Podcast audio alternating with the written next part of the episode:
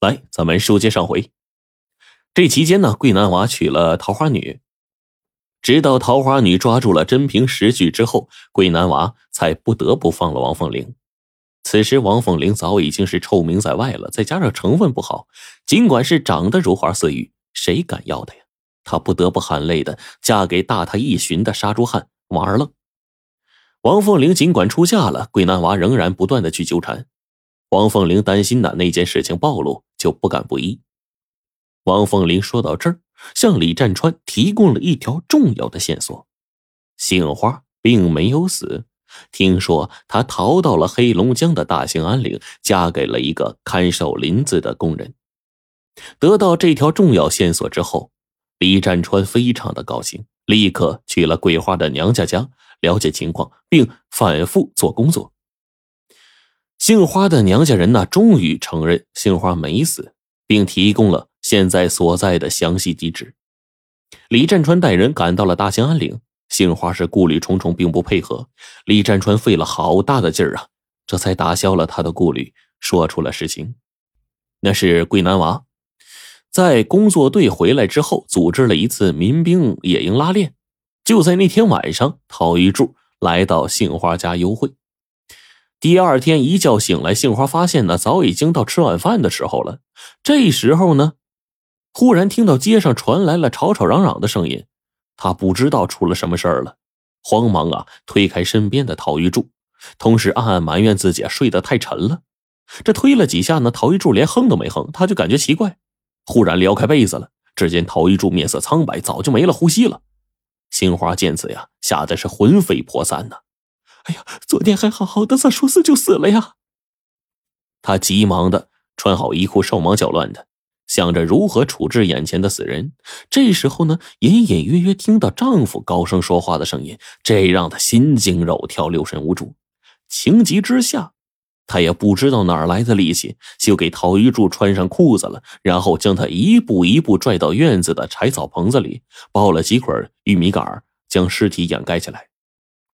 她就怕丈夫回家之后看出破绽，急忙又回到了屋中，将陶玉柱的衣服、鞋子卷了一个卷儿塞到柜子里，一切都收拾利索了。杏花也垮了，一头就栽倒在地了。功夫不大，大门外传来了桂南娃喊门的声音。杏花一个机灵便去开门，一见他披头散发、病殃殃的样子呀，桂南娃就吃惊的说：“是怎么了？啊，病了？”杏花不知可否，点了点头，装出一副极其高兴的样子，把丈夫迎进了家门，就问他说：“咋这么快就回来了？不是说三五天吗？”桂南娃这脸上啊，掠过一丝复杂的表情。他以关心杏花为名，说要自己点火做饭。杏花哪里敢让他动手啊？让他赶紧呐上屋里休息去。桂南娃乖乖的在屋里转了一圈，还掀开了屋中的这个条柜，似乎在寻找什么。之后来到了外屋，一眼就看见了柴草棚子里面几款玉米杆有异常，他就走出了屋门，说：“我给你抱柴火吧。”径直朝着这玉米杆走去了。杏花最怕的就是这个呀，就失声喊了一句：“说你别！”一下子瘫倒在锅台边了。桂南娃掀开了玉米杆，一下子发现了玉米杆下陶玉柱的尸体，惊讶的啊了一声，急忙来到了屋中。一把就提起了面如土色的杏花，厉声喝问道：“这怎么回事？”杏花看到事已至此，扑通一声跪在了桂南娃的面前，不得不讲述了陶玉柱如何勾引自己的事情。最后哭拜在地上，求他看在昔日的情分上饶他这一回，帮他处理掉陶玉柱的尸体。往后啊，做牛做马绝无怨言。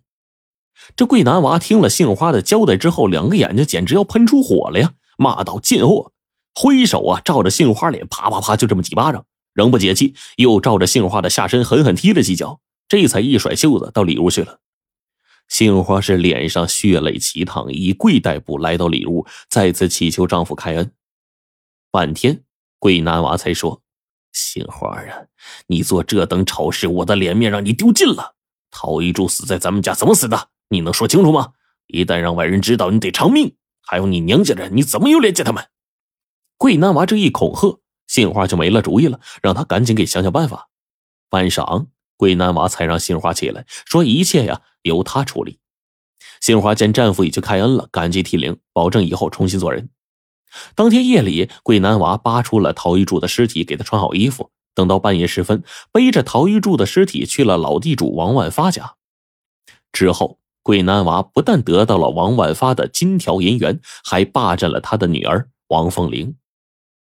杏花在桂南娃手里有短处啊，自然不敢说半个不字。关于陶玉柱的死，杏花一直困惑不解。事后，他仔细的回想了一下当时的情景。陶玉柱显然是死于中毒或者心脏病之类的突发疾病，他是死于谋杀，因为他发现陶玉柱脖子上有明显的掐痕，显然是夜里啊，他们熟睡之后家里进来人了，将陶玉柱掐死之后又出去了。能进自己家的是谁呢？谁又会知道陶玉柱和自己来幽会呢？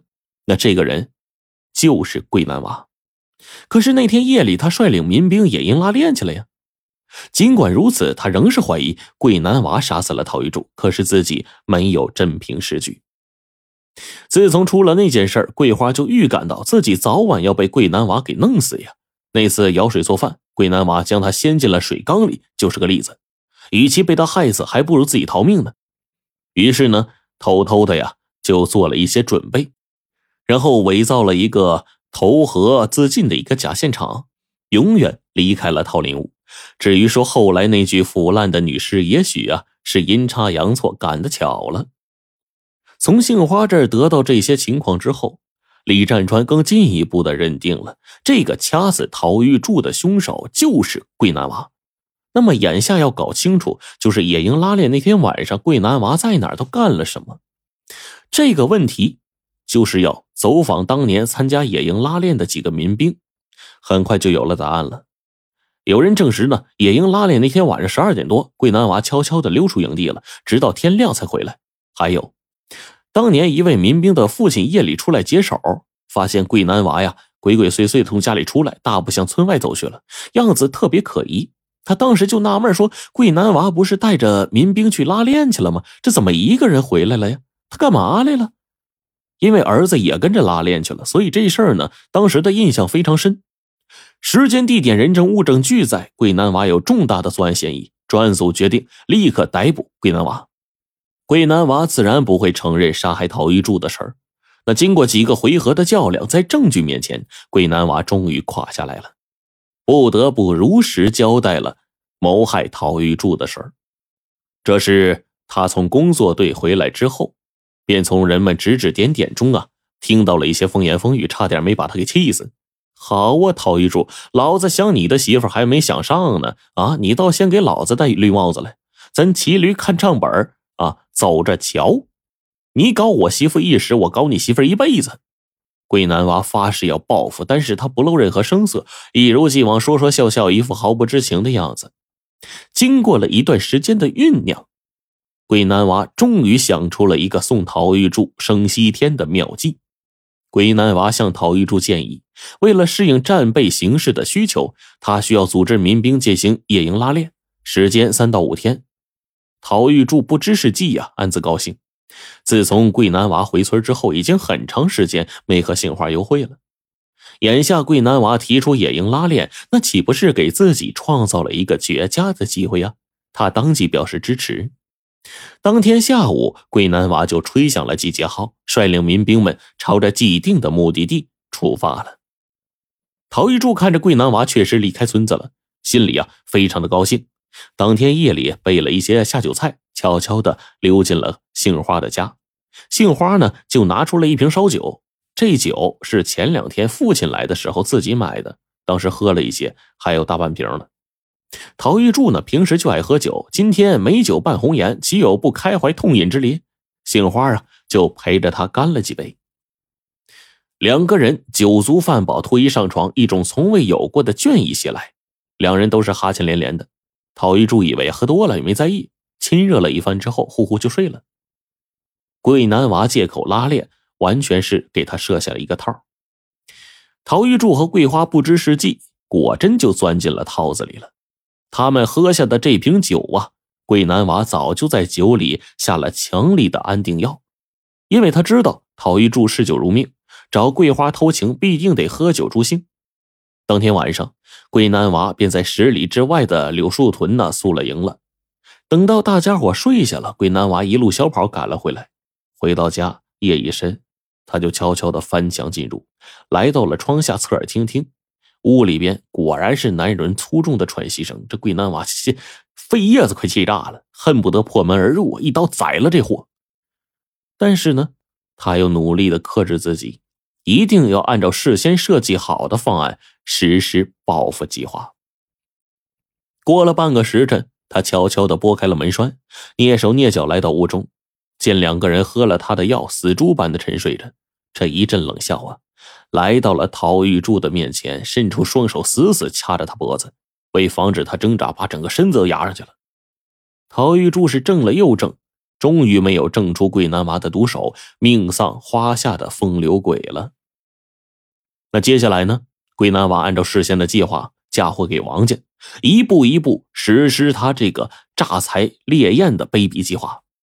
不但如此。鬼南娃还继续施展手段，又向陶一柱的妻子啊桃花女发起了进攻，并且很快将桃花女搞到手，实现了他“你搞我媳妇一时，我搞你媳妇一辈子”这种恶毒的报复目的。真相终于大白，时过多年的桃花坞的疑案呢，终于由于桂南娃的行奸被捉而成功侦破了。桂南娃杀人害命，受到法律的严惩。然而，桃花坞的一案，却给人留下了长久的思索。